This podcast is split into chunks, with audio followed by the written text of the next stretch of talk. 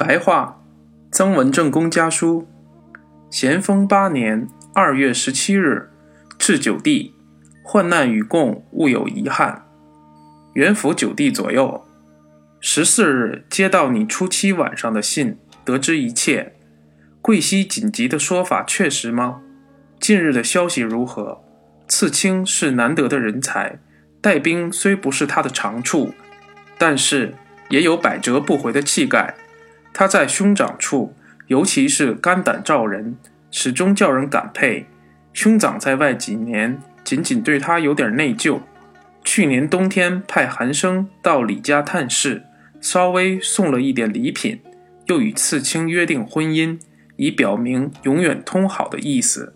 眼下儿女没有相当的人，将来他再得儿子，弟弟的二女儿、三女儿可以与他家订婚。兄长在信里已答应了，你在吉安要与他常常通信，派专人往返。我想十多天可回来。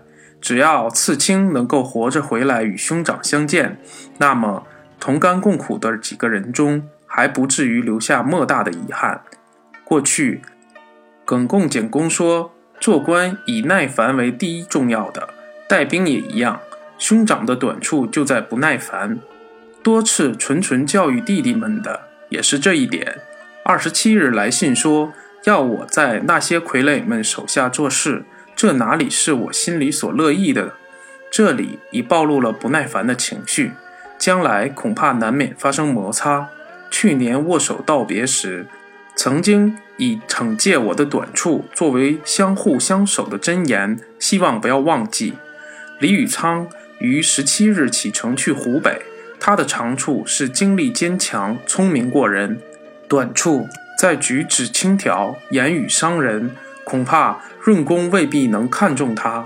温府于二十一日启程，大约三月半可到吉安。